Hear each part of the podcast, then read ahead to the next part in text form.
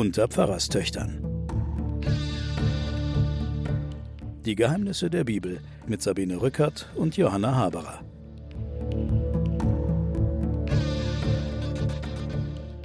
Liebe Hörerinnen und Hörer, ich begrüße Sie zu unserer Sendung über das Buch Ruth. Mein Name ist Sabine Rückert, ich bin stellvertretende Chefredakteurin der Zeit. Mir gegenüber sitzt meine Schwester Johanna Haberer. Ich bin Professorin für Medien und Religion und ich grüße Sie auch.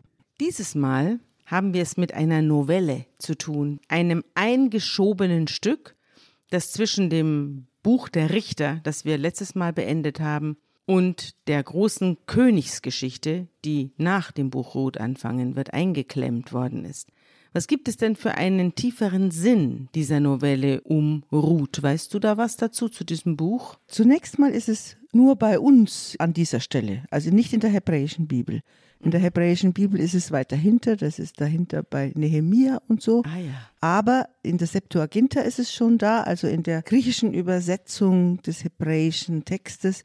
Und man hat es dort eingeordnet, weil man es irgendwie in die Richterzeit einordnete. Ja, es steht auch hier bei mir in meinen Fußnoten, es spielt in der Richterzeit. Ja. Eigentlich gehört es ja da auch hin. Zeitlich eingeordnet und da kommen wir ja heute dann drauf, weil es den großen Bogen spannt von der, den den Stammbaum des Davids aufmacht. Mhm. Also wir haben ja die Richter zu Ende und wir beginnen jetzt die Könige. Mhm. Und der König, auf den alles zuläuft, ist der König David. Ah, über den werden wir auch noch einiges Über den berichten werden müssen. wir und vieles nicht nur berichten. Nettes. Ja, und jetzt wird sozusagen der Stammbaum des David aufgemacht, eben in dieser sehr, sehr klugen, weisen Novelle, die aus der Perspektive von Frauen erzählt. Ja, es ist auch das erste Buch, das nach einer Frau benannt wird. Es gibt ja sehr, sehr wenige Bücher in der Bibel, die nach Frauen benannt sind und überhaupt die Sache mit den Frauen ist ja nochmal eine ganz eigene. Darüber werden wir jetzt auch reden und auch in Zukunft immer wieder reden müssen.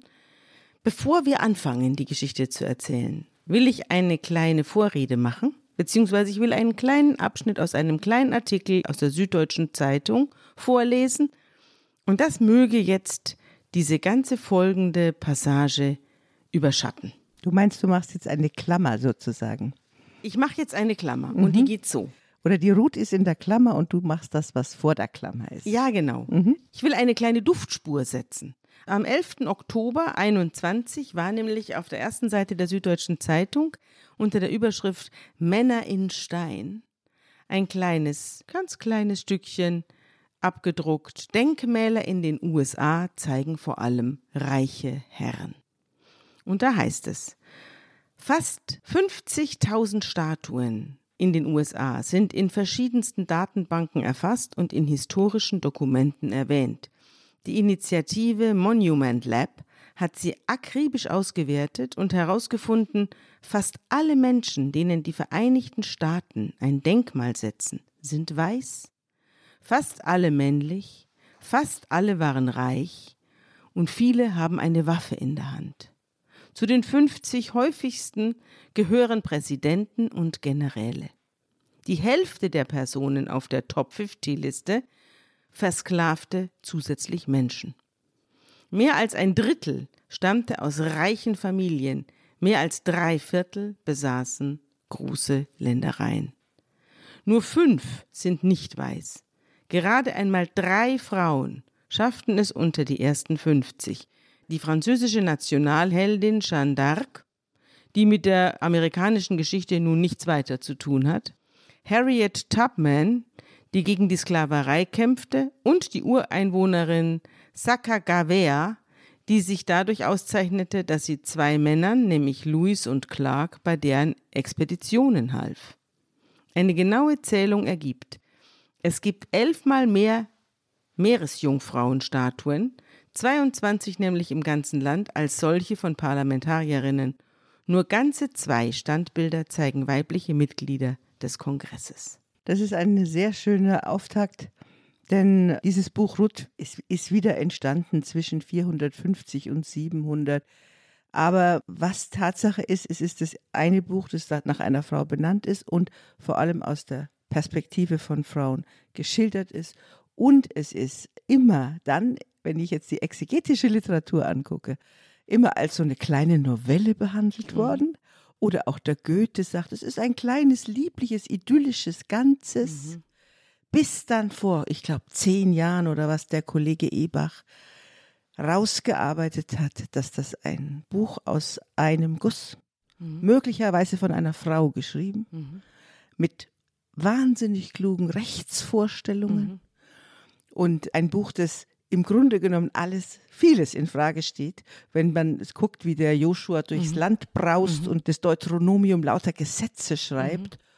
Auf sanfte Weise wird das Recht für die Menschen entfaltet. Ja, und es zeigt sich natürlich auch seit langer Zeit mal wieder eine gigantische innere Größe.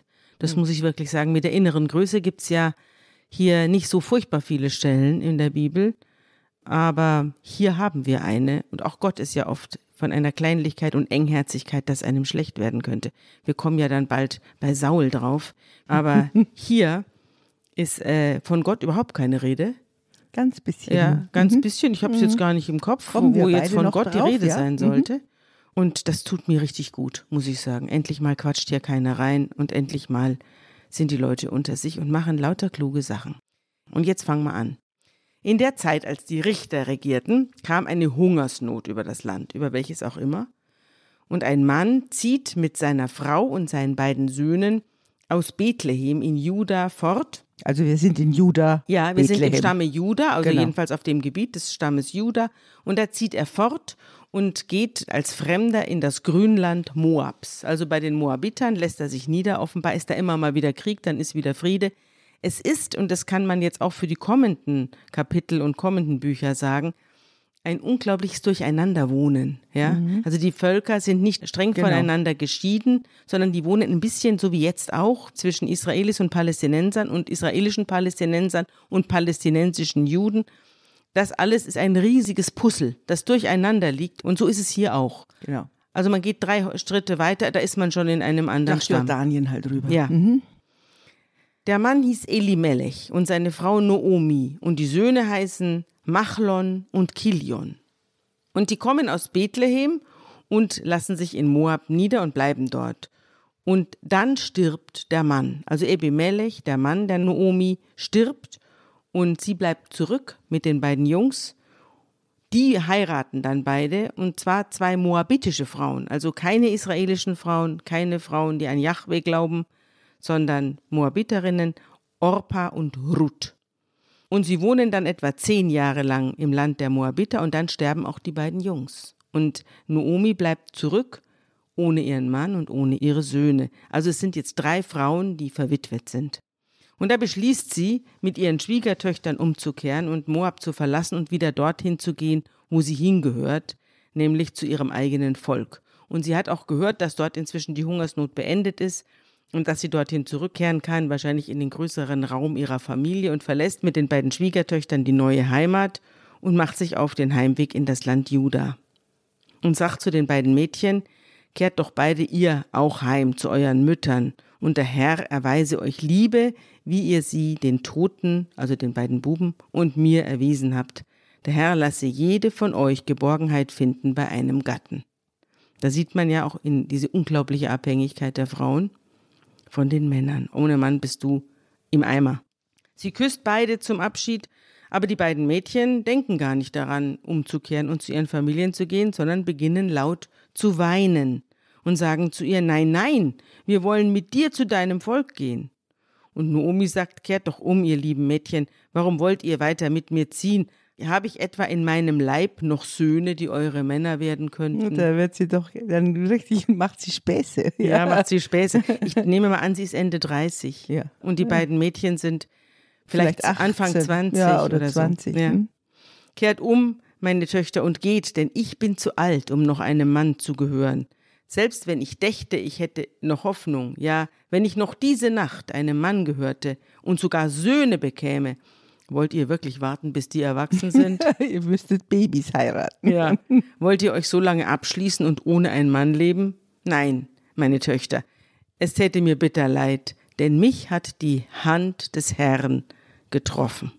Also sie ist eine alte und rechtlose Frau und möchte nicht, dass die jetzt ihre Zukunft an sie verschwenden. Ja, aber du hast gesagt, da kommt Gott nicht vor. Hier kommt die Hand des Herrn vor. Ja, aber Also- auch nicht sehr nett. Ne? Nee, Mich nee, hat die Hand des Herrn getroffen. Man weiß auch nicht warum. Sie hat ja nun wirklich nichts Schlimmes getan. Nein, hat sie nicht, aber sie hat ihr Schicksal sozusagen als von Gott gefügt, beschreibt sie das ja. Hm? Aber die beiden Mädchen weinen noch lauter und denken gar nicht daran. Und dann redet sie aber weiter auf die zwei ein und dann gibt Orpa nach und gibt ihrer Schwiegermutter einen Abschiedskuss. Aber die Ruth, die sagt, ich bleibe bei dir. Und Nomi sagt, schau mal, deine Schwägerin, die geht doch auch heim zu ihrem Volk und zu ihrem Gott. Geh doch auch mit. Aber die Ruth verbietet sich, gedrängelt zu werden und denkt gar nicht daran, Noomi zu verlassen und umzukehren. Und sie sagt folgendes.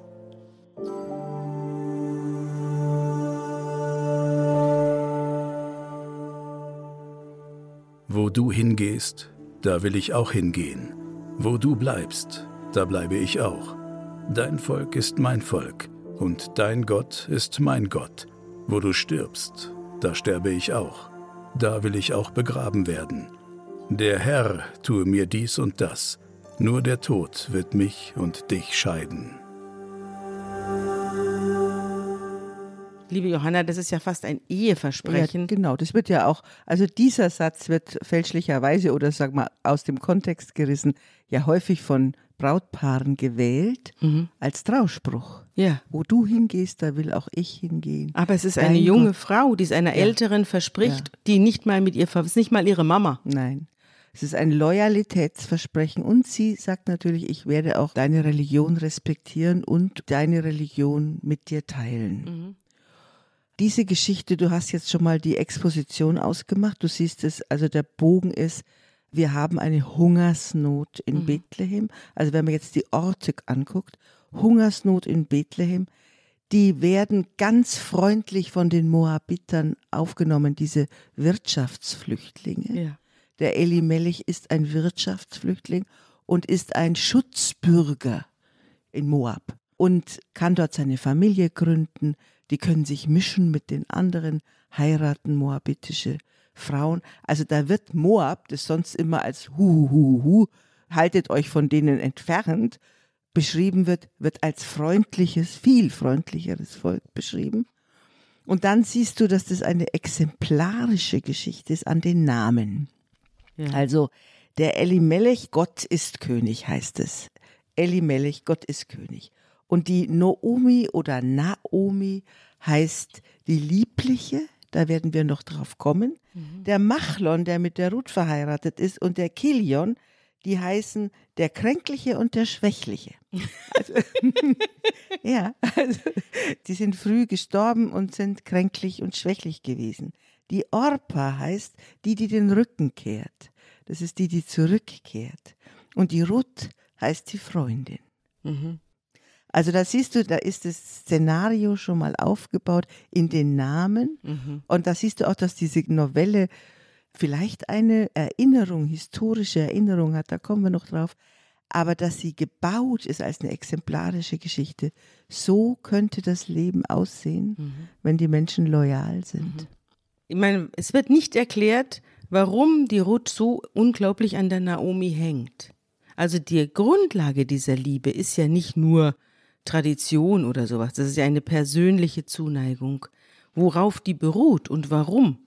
Auch die andere, die Orpa, ist ja auch hin und her gerissen.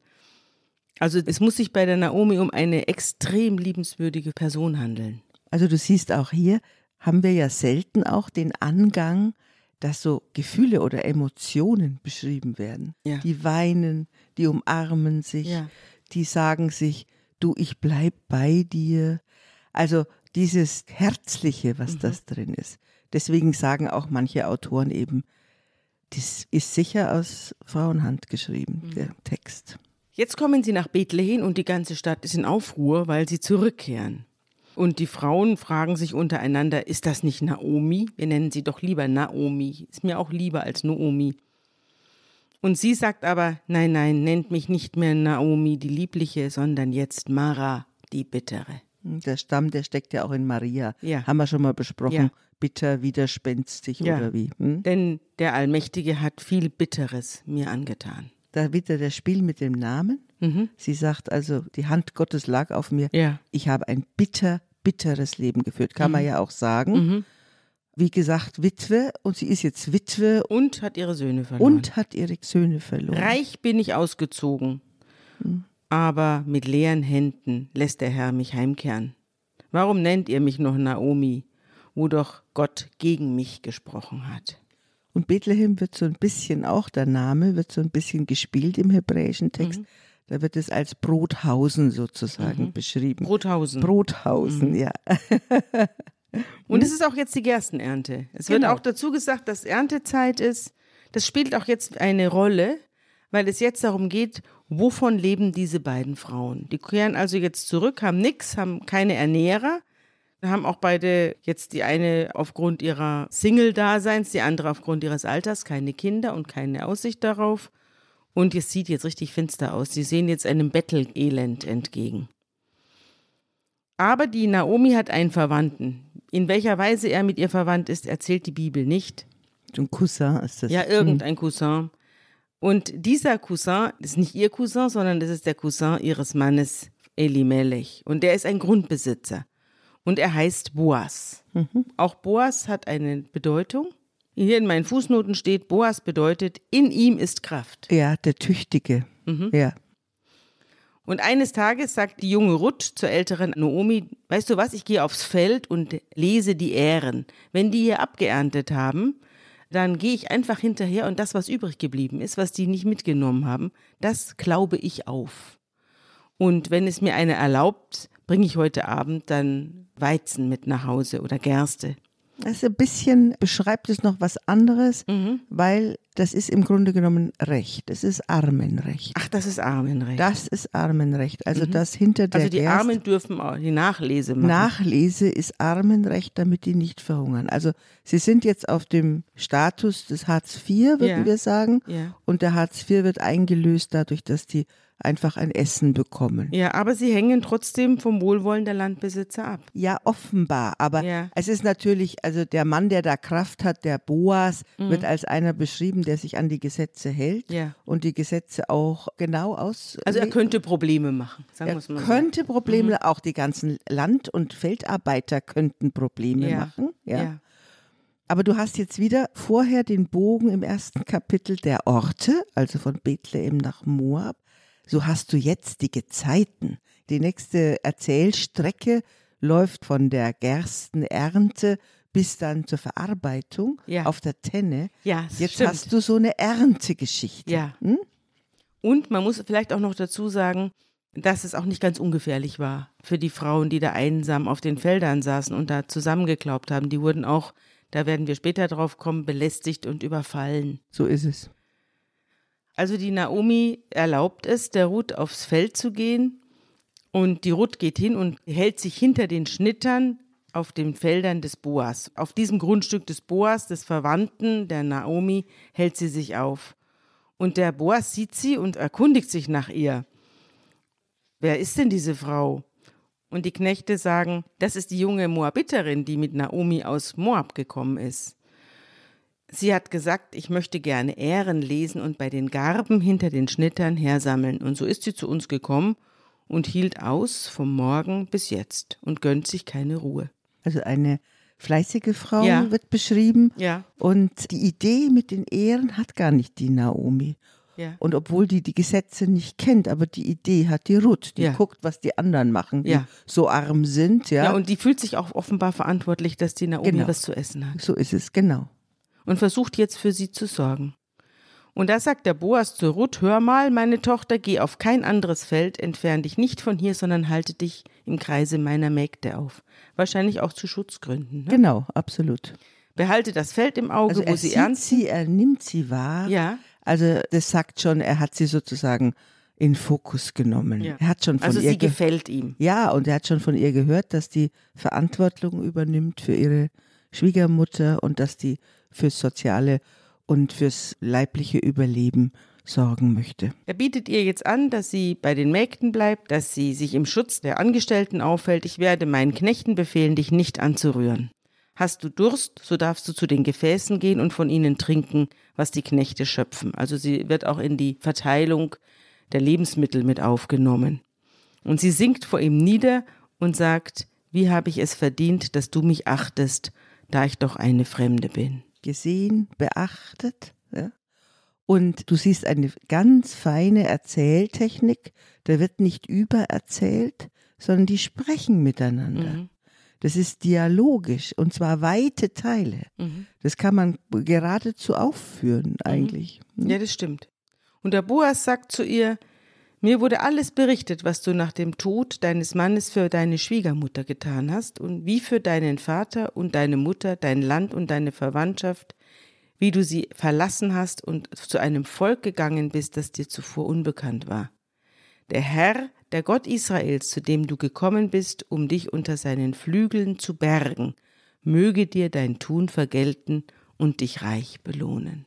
Jetzt pass auf, jetzt siehst du auch wieder ein wahnsinnig intelligentes, aber auch provozierende Szene, weil der Boas zitiert den Abraham. Mhm. Da wird sozusagen auf dem Frauenleben, du bist herausgegangen aus deinem Land und du hast bist in ein anderes Land gegangen, wird die ganze Erzvätergeschichte erzählt und auf die Ruth und die Noomi sozusagen angewendet. Mhm. Das sind die weiblichen Pendants yeah. zum Abraham. Yeah. Insofern, es ist eine verborgene Gottesgeschichte, die da erzählt ja. wird.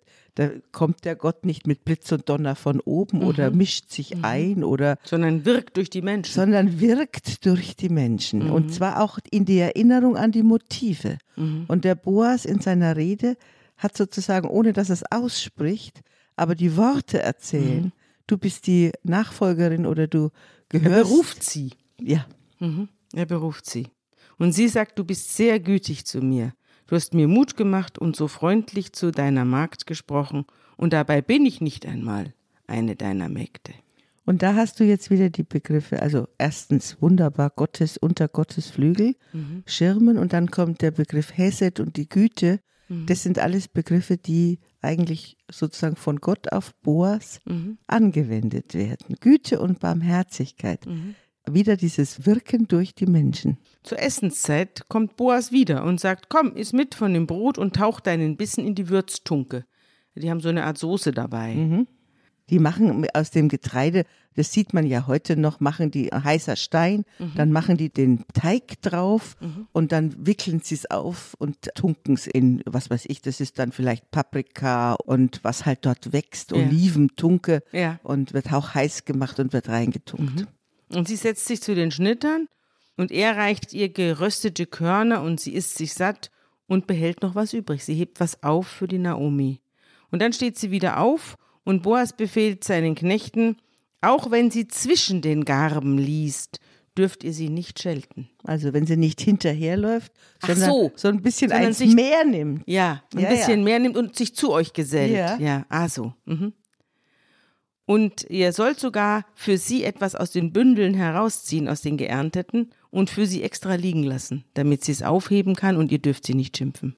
Und so sammelt sie auf dem Feld bis zum Abend und als sie alles ausklopft, was sie aufgelesen hat, da ist es ein Eva Gerste. Und da steht bei mir in den Fußnoten Kilo. 40 Liter. Also ich habe 21 Kilo. Ja, also siehst du mal, das alles, das ist wie alles. die sich da hart tun mit diesen Aber ich glaube, 40 hätte sie nicht nach Hause getragen. Ja, wie soll sie das? Sie wiegt ja wahrscheinlich nur so viel. Aber 20 kann sie tragen. Ja. Sagen wir mal, 20 Kilo hat mhm. sie dann dabei. Ja, mhm. das heißt, es ist, vielleicht kann man davon einen Monat leben, ja. Und sie schleppt es in die Stadt und zeigt es ihrer Schwiegermutter. Und dann packt sie aus, was sie von der Mahlzeit übrig behalten hat und füttert ihre Schwiegermutter damit. Genau, und dann siehst du auch so diese Integration, das wird dann auch in der Sprache, siehst du wieder ganz genau gebaut, wie sich die Ruth mit der Zeit integriert in dieser Zeit, wo die Ernte ist. Also geh hinter den Schnittern, setz sich neben sie, dann geht sie mit ihnen und bekommt das Korn. Das heißt, du siehst sozusagen in den Begriffen, mhm. wie sie immer näher kommt und sich mhm. immer mehr mit den Menschen integriert. integriert, mhm. ja. Ich habe mal, das klingt jetzt vielleicht doof und das es fällt mir jetzt nur gerade ein. Ich kann es jetzt auch nicht beweisen, weil ich die Stelle jetzt auch nicht raussuchen könnte in dieser Kürze. Aber es gibt eine wunderbare Beschreibung von Melville in seinem Roman Moby Dick, wie sich Wale verhalten, wenn einer von ihnen getroffen wird. Es gibt ja bei den Jungtieren Walschulen. Das heißt, die Jungtiere ziehen zusammen in Gruppen herum und zwar nach Geschlechtern getrennt. Mhm. Die Weibchen zusammen und die Männchen zusammen. So steht es jedenfalls in Moby Dick. Und das wird beschrieben dort, wenn ein junger Wal harpuniert wird aus einer männlichen Gruppe, dann fliehen alle. Aber wenn er in einer weiblichen Gruppe harpuniert wird, mhm. dann bleiben alle anderen Weibchen da und versuchen, dieses Tier, das getroffene zu Tier zu retten. Mhm. Da kommt es zu erschütternden mhm. Szenen. Mhm. Das beschreibt Melville. Und daran muss ich gerade denken. Die Schwiegermutter, also die Naomi, fragt, wo hast du denn heute gelesen und gearbeitet? Gesegnet, der auf dich acht hatte. Und dann erzählt sie der Schwiegermutter, bei wem sie gearbeitet hat. Der Mann, bei dem ich heute war, heißt Boas. Und da sagt die Naomi zu Ruth, gesegnet sei er vom Herrn, der seine Gunst den Lebenden und den Toten nicht entzogen hat. Und dann erzählt sie ihr, der Mann, der ist mit uns verwandt, er ist einer unserer Löser. Was bedeutet das? Löser. Das bedeutet, dass wenn ein Israelit oder seine Frau in Schuldgefangenschaft kommt, also wahnsinnige Schulden hat, dann ist der Verwandte, der nächste Verwandte dazu verpflichtet, den sozusagen freizukaufen. Also wenn du in Schuldknechtschaft kommst. Das ist so ungefähr wie wenn deine Mutter heute in unserem modernen Staat pflegebedürftig wird und du bist reich genug, ja. dann kommt der Staat und ja. sagt, du löst ja. sozusagen. Also einer aus. unserer Löser heißt, mhm. es gibt mehrere, die für die beiden Frauen verantwortlich sind, jetzt. Männer. Genau. Und einer davon ist er. Ja, genau. Und mhm. er soll sie eben aus der Armut auslösen. Mhm. Und die Ruth erzählt, er hat mir auch noch gesagt, halte dich an meine Knechte, bis meine Ernte eingebracht ist. Sie kennt aber, Ruth kennt diese Rechtseinrichtung nicht. Mhm. Also sie ist überrascht. Sie hat arglos gehandelt. Mhm. Sie hat mhm. jetzt nicht irgendwie strategisch Nein. gehandelt. Ruth ist wirklich völlig, nur Naomi ist ein bisschen strategisch. Das werden wir jetzt gleich hören. Die ist total strategisch, ja. ja. Hm? Aber sie ist sehr froh, dass Ruth jetzt im Kreise dieser ganzen Angestellten ist, weil Ruth da nicht belästigt werden kann. Und Ruth hält sich beim Ehrenlesen an die Mägde des Boas, bis die Ernte vorbei ist und danach bleibt sie bei ihrer Schwiegermutter. Und jetzt muss man sich vorstellen, jetzt haben die für den Winter, haben die jetzt genug. Ja. Ja, ja. Also und jetzt geht's ans Dreschen. Genau. Die Schwiegermutter sagt nämlich jetzt zu Ruth, meine Liebe, ich möchte dir ein Heim verschaffen, in dem es dir gut geht. Der Boas, bei dessen Mägden du ja gewesen ist, ist ja ein Verwandter von uns. Und heute Abend worfelt er die Gerste auf der Tenne. Worfeln heißt, man schmeißt es in die Luft, man drischt es und dann schmeißt man es in die Luft und die Spreu fliegt weg und der Weizen oder das Korn fällt zu Boden. Das Schwerere. Das nennt man Worfeln. Und sie rät ihr, wasch dich, salb dich, zieh dein Obergewand an und geh in die Tenne. Zeig dich aber dem Boas nicht, bis er fertig gegessen und getrunken hat, und wenn er sich dann hinlegt, dann merk dir den Ort, wo er sich hinlegt und geh hin, deck den Platz zu seinen Füßen auf, leg dich dorthin, er wird dir dann sagen, was du tun sollst. Was will Naomi damit erreichen? Soll sie sich anbieten? Sie signalisiert ihm, dass sie bereit ist, ihn zu heiraten. Das tut sie. Und, Bist äh, du wirklich sicher, dass es ums Heiraten geht oder signalisiert sie ihm, dass sie sich ihm anbietet? Nein. Als eine Art Prostituierte? Das glaube ich nicht. Ich glaube auch nicht, dass Naomi ihre Schwiegertochter als Prostituierte dahin schicken würde. Mhm. Da gibt es keinerlei, also auch in den hebräischen Begriffen mhm. gibt es keinerlei Anspielung darauf. Mhm. Also auch die Frage, haben die dann auf der Tenne miteinander geschlafen, kann man wohl mit Nein beantworten. Das, da wird sogar ausdrücklich gesagt. Das ja. erzähle ich jetzt gleich dann, ja. wenn wir aber, dazu kommen. Aber tatsächlich ist es sie, sie signalisiert ihm, sie erinnert ihn damit an seine Löserpflicht. Mhm sagt ihm aber gleichzeitig, ich mag dich, weil sie macht ja noch ein bisschen mehr, als die Naomi ihr sagt. Sie spricht ihn ja dann auch ja, an. Ja, aber das erzähle ich gleich. Das erzählst du gleich. Mhm. Aber was ich noch sagen will, sie legt sich da unter sein Gewand und das heißt Kanab, also mhm. im Hebräischen. Und das assoziiert, ist das gleiche Wort wie vorhin, Gottes Flügel sind ja vorhin benannt. Mhm. Und das Wort, das Gottes Flügel und dieses Gewand Mhm. sind das gleiche Wort im Hebräischen. Also hast du wieder so dieses durchsichtige kleine Handeln im Namen Gottes Mhm. oder mit Gott durch die Menschen. Also sie geht zu Boas und als er gegessen und getrunken hat und es ihm wohl zumute war, steht hier, da legt er sich hin neben einen Getreidehaufen und schläft ein.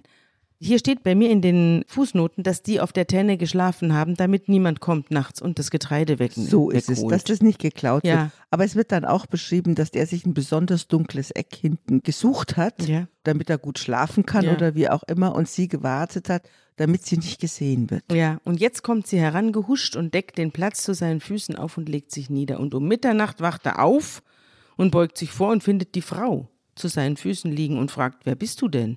Und sie sagt, ich bin Ruth, deine Magd. Breite doch den Saum deines Gewandes über mich, denn du bist Löser. Genau. Jetzt hat sie begriffen, woran sie ihn erinnern muss, ja? Und jetzt sagt er folgendes.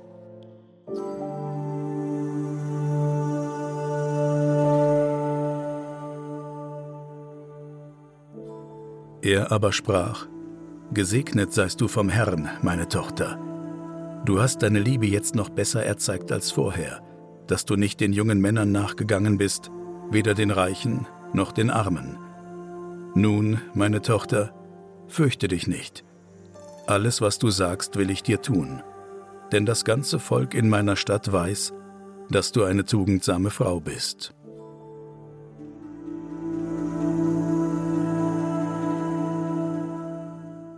Wir erfahren also, dass Boas nicht mehr der Jüngste ist. Er scheint etwas älter zu sein und scheint sich zu wundern, dass diese junge Frau sich für ihn, den alten Knochen, interessiert. Ja. Und dann gibt er auch zu, ja, ich bin ein Löser, aber es gibt noch einen Löser. Also es gibt einen, der noch näher verwandt ist mit dem verstorbenen Mann der Naomi. Und du siehst aber auch, dass er sich schon Gedanken gemacht Ja, hat. er hat darüber. sich schon Gedanken gemacht. Und Er, er weiß schon, in welcher Ja. Reihenfolge er steht. Ja, er weiß, in welcher Reihenfolge. Er hat sie gesehen, er hat sie versorgt. Also er hat sie schon ein bisschen auch eher angemacht, aber eher schüchtern. Ja, und total so- in Ordnung. Und total in Mhm. Ordnung. Und jetzt ist sie, watch, ist sie da. Ja. Und er sagt jetzt, es gibt noch einen anderen, der dich lösen könnte, aber wenn der dich nicht lösen will, dann löse ich dich. Und so wahr der Herr lebt, er verspricht es ihr. Bleib liegen bis zum Morgen, und sie blieb zu seinen Füßen liegen bis zum Morgen. Doch ehe man einander erkennen konnte, stand sie auf. Und das ist ein super Satz in dem doppelten Sinn. Wir haben ja hier gelernt, dass jemanden erkennen heißt jemanden mit jemandem schlafen, aber in dem Morgengrauen eben geht es auch darum, ob man den anderen schon sehen Ja, kann. genau, das ist wunderbar. Ein Ja. wunderbarer Doppelsinn. Ja. Doch ehe man einander erkennen konnte, stand sie auf. Ja. Und der Boas wollte nicht bekannt werden lassen, dass eine Frau zu ihm auf die Tenne gekommen war. Also er ist um ihren guten Ruf besorgt. Er sagt, reich mir das Tuch, das du umgelegt hast. Und sie hält es ihm hin und er füllt sechs Maß Gerste hinein und lädt es ihr auf und dann geht er in die Stadt. Erstens versorgt er sie nochmal. Mhm. Genau, und aus dieser zwielichtigen Szene wird sofort eine klare Szene, Mhm. Eine klare Ansage. eine klare ja, Ansage. ich werde jetzt um dich kämpfen. Ich werde jetzt um dich kämpfen. Ich werde dich beschützen. Wir werden auch dich nicht in ein Zwielicht rücken. Ja. Du nimmst jetzt deine Gerste und gehst zu deiner strategischen Schwiegermutter. Ja. Und die fragt, wie steht's, als die Ruth zukommt und sie erzählt ihr, was alles gewesen ist, dass er ihr sechs Maß Gerste gegeben hat und damit sie nicht mit leeren Händen vor die Naomi tritt. Und die Naomi sagt, warte ab, meine Tochter, bis du erfährst, wie die Sache ausgehen. Denn dieser Mann wird nicht ruhen, bis er die Sache erledigt hat. Und jetzt kommt eine andere Szene. Wir verlassen die beiden Frauen Genau, und gehen in die Stadt. genau. Dort kommt der Boas und lässt sich nieder und als der andere Löser, der andere Verwandte, der auch in Frage kommt, sich um die beiden Frauen zu kümmern, als der an ihm vorbeigeht, da sagt er, komm mal herüber und setz dich daher. Und der kommt und setzt sich und dann holt Boas zehn Männer vom ältesten Rat der Stadt und sagt, setzt euch auch daher, denn ich brauche Zeugen. Du musst dir vorstellen, so unterm Tor, das ist also eine Stadtmauer Ja. und unterm Tor wird Gericht gehalten, Ja. beziehungsweise da werden die wichtigen Verhandlungen, Immobilien werden da ausgetauscht. Genau, das ist so eine was auch- Art Richtplatz, ja, wo man sich auch, da einigt. Mhm. Da gibt es auch Räume, wo man sich zurückziehen kann innerhalb dieser Tormauern. Und Bänke, wo man drauf sitzen kann Ja. und so weiter. Und das machen die jetzt. Sie Mhm. machen jetzt so einen Ältestenrat und dann sagt er zu diesem anderen Verwandten, der keinen Namen hat, das Grundstück, das unserem Verwandten Elimelech gehört hat, also das ist der Ehemann, Ja. der verstorbene Ehemann der Naomi, das will die Naomi, die aus Moab zurückgekommen ist, jetzt verkaufen. Die hat Schulden und irgendwie braucht die Geld und will dieses Grundstück verkaufen. Ich dachte, ich will dich davon unterrichten und dir sagen, erwirb es doch in Gegenwart der hier Sitzenden und in Gegenwart der Ältesten. Dann kannst du sie lösen. Dann kannst du sie lösen. Genau. Wenn du willst, so löse es. Willst du aber nicht, dann sag es mir, damit ich es weiß, denn außer dir ist niemand mehr zum Lösen da. Und ich bin nach dir an der Reihe. Und der sagt dann, ich löse. Ja, das mache ich. Das Grundstück will Das ich. sagt Grundstück ist interessant. Und jetzt kommt Boas aus, dem, aus der Ecke Aus der Tüte. und sagt folgendes.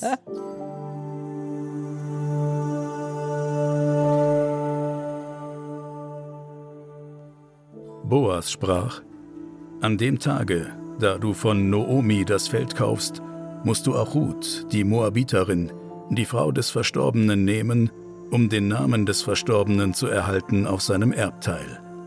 Da antwortete er, Ich vermag es nicht zu lösen, sonst würde ich mein Erbteil schädigen. Löse dir zu gut, was ich hätte lösen sollen, denn ich vermag es nicht zu lösen. Okay, also der will auf jeden Fall diese Frau nicht heiraten, weil er mit der nicht noch Kinder bekommen möchte, nicht, dass dann sozusagen noch mehr Kinder Zu Hause kriegt er dann Zu- nämlich Ärger. zu Hause kriegt er dann Der Boas Ärger. hat keine Frau. Ja. Und der sucht eine und der andere Ja. hat eine Frau, Ja. mindestens eine. Und die hat Kinder und die wird ihm das Feuer unterm Hintern machen. Genau, dass der jetzt nochmal Kinder mit einer weiteren jungen Frau bekommt. Genau. Und vor allem sind das dann doch die Kinder des Elimelech, oder? Genau, ja, genau. Und jetzt kommt Folgendes. Jetzt hast du zwei verschiedene Rechtsnormen, die sich hier vermischen. Hier ist das sogenannte Löserecht und das andere ist das Levirat. Das haben wir auch schon öfters besprochen. Wenn Ja. eine Frau verwitwet ist, dann muss der Bruder, der Schwager oder wie auch immer nächste, Der nächste Verwandte, Verwandte muss sie dann aufnehmen. sie dann heiraten, damit sie Kinder bekommen kann, damit sie ein Leben haben kann. und diese Kinder sind dann die Kinder des Bruders. genau. Genau. So, und jetzt haben wir Löserecht, Leviratsrecht und Armenrecht. Die drei haben wir hier sozusagen verhandelt und ineinander verwirkt. Verwoben. Ja, und du musst sehen dann nochmal die Konstruktion dieser Geschichte. Wir haben in jedem dieser Kapitel Leitwörter. Also Schub, das heißt zurückkehren. Das kommt im ersten Kapitel immer, wo die Ruth und die Naomi zurückkehren. Und dann Lakat heißt Ehrenlesen. Und Sakab heißt hinlegen, ist das Leitwort hinlegen. Und Gaal heißt lösen. Und die ziehen sich durch im Hebräischen durch das erste Kapitel, das zweite Kapitel, Wörter führen durch diese Geschichte. Und daran kann man auch erkennen, wie ganz fein das gestrickt ist, wie sehr genau auch in den Rechtsnormen bekannt. Und diese Rechtsnormen werden alle zugunsten der Frauen ausgelegt. Und jetzt ziehen sie ihre Schuhe aus. Ja. Denn es bestand der Brauch, um ein Löse- und Tauschgeschäft rechtskräftig zu machen, zog man den Schuh aus und gab ihm seinen Partner. Also die haben die Schuhe getauscht. Ich glaube ja. Also ich konnte es richtig nicht rausfinden. Da kann man nur hoffen, dass sie die ob gleiche man, Größe Ob hatten. man mit den Schuhen dann irgendwie auf den Tisch geschlagen hat Mhm. oder ob das das, also das Pendant zu dem, wir schütteln uns die Hand ist. Ja. Mhm. Ja, das ist, glaube ich, das Pendant. Also das Rechtsgeschäft ist damals Mhm. Damit abgeschlossen worden, aber die Geschichte sagt ja schon, damals machte man das so. Ja, das ist auch schon vorüber. Ist auch schon Ja. vorüber. Aber was er jetzt macht, weißt du, was er jetzt macht? Er macht die Sache öffentlich. Ja.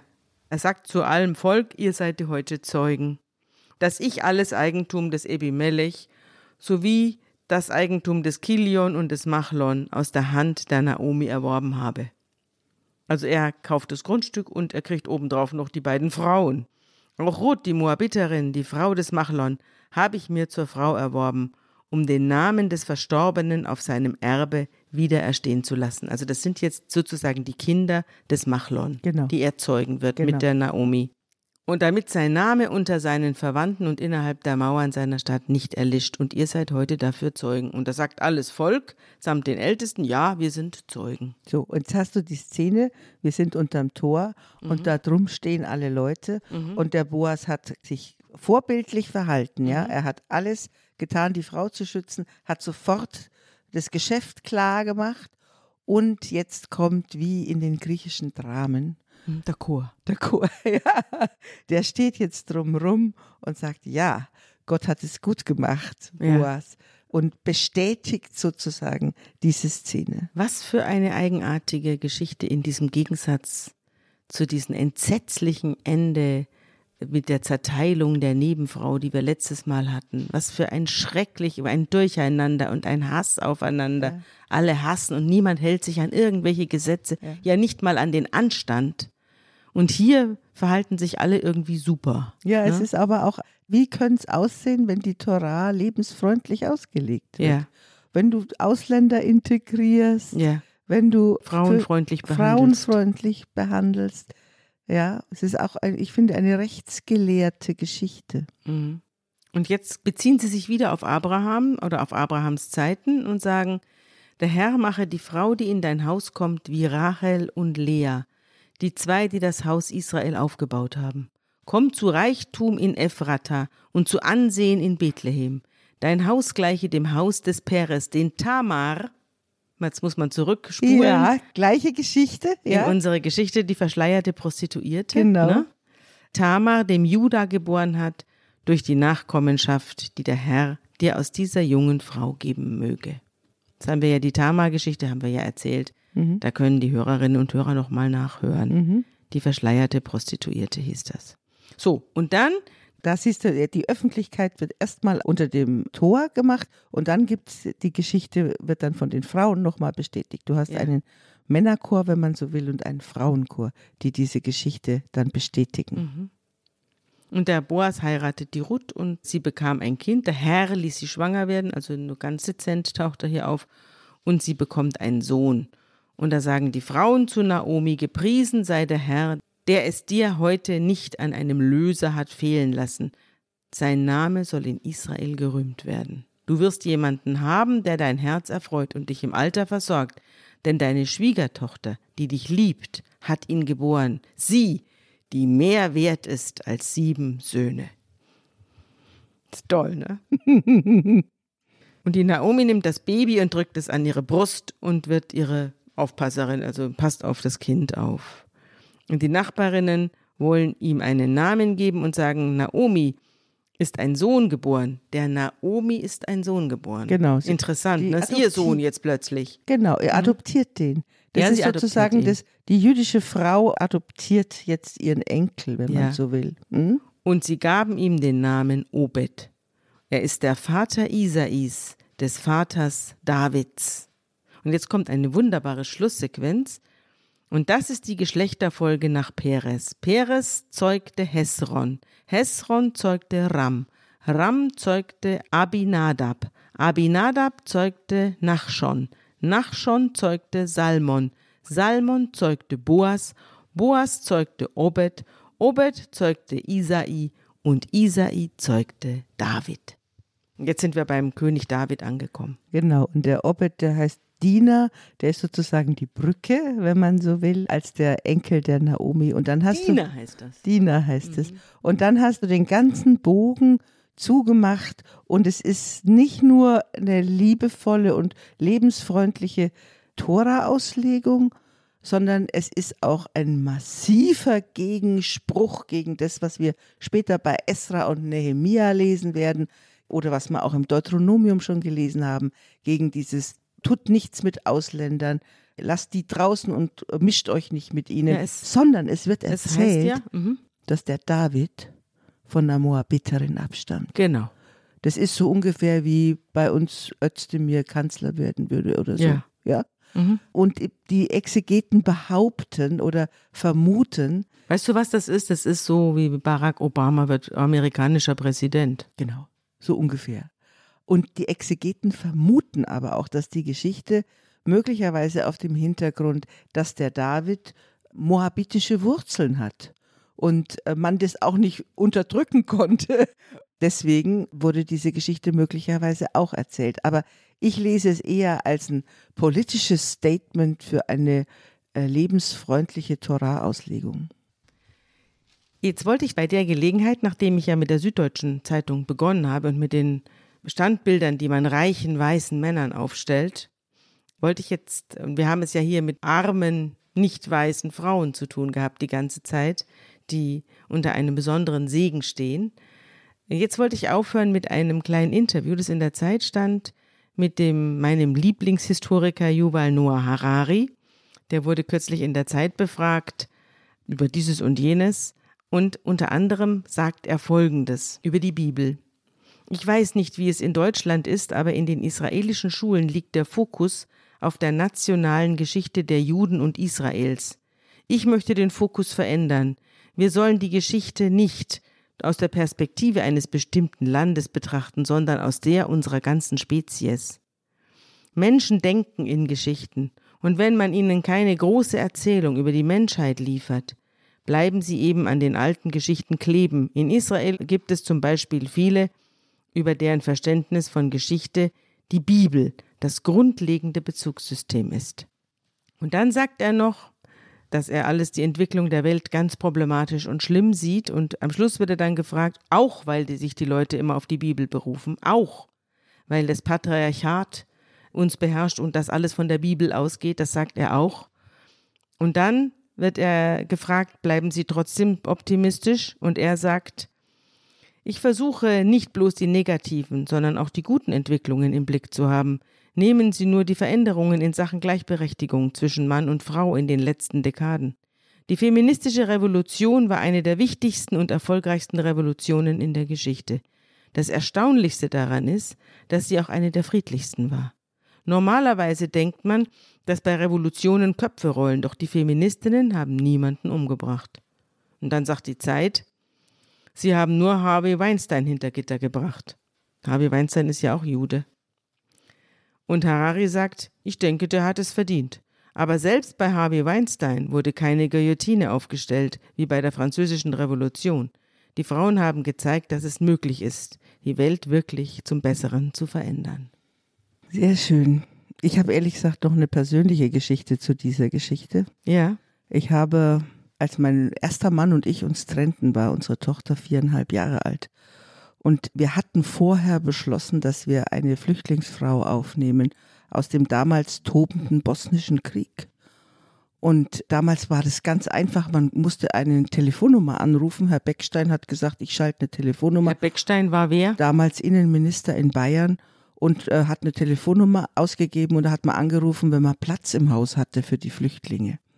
Und wir hatten da angerufen und dann passierte ganz viel in unserer Ehe, irgendwie so zwei Monate lang und dann beschloss mein Mann auszuziehen. Oder ich musste ausziehen, weil er Pfarrer war und musste was anderes suchen. Und dann war diese Flüchtlingsfrau aber schon bei uns angekommen, sprach kein Wort Deutsch. Das war die Melli.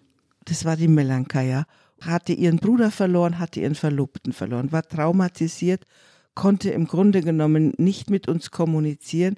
Und ich musste aber aus dieser Wohnung ausziehen mit dem Kind. Und dann habe ich ihr mit Händen und Füßen klargemacht, dass sie selbstverständlich da bleiben kann. Und ich ziehe woanders hin. Und dann hat sie mich angeschaut, als wenn ich verrückt wäre und hat gesagt, selbstverständlich, hat mein Kind angeschaut. Selbstverständlich gehe ich mit. Das hat sie nicht auf Deutsch gesagt, sondern das hat sie in Gesten gesagt. Und dann blieb sie bei mir acht Jahre und wir haben zusammen das Kind aufgezogen. Das ist meine Ruth-Geschichte. Und ich finde, das ist auch ein gutes Wort zum Schluss. Ja. Dann hoffe ich, dass unsere Hörerinnen und Hörer das nächste Mal wieder dabei sind, wenn wir zu den Königen kommen und zu dem Propheten Samuel. Bis dann. Bis dann.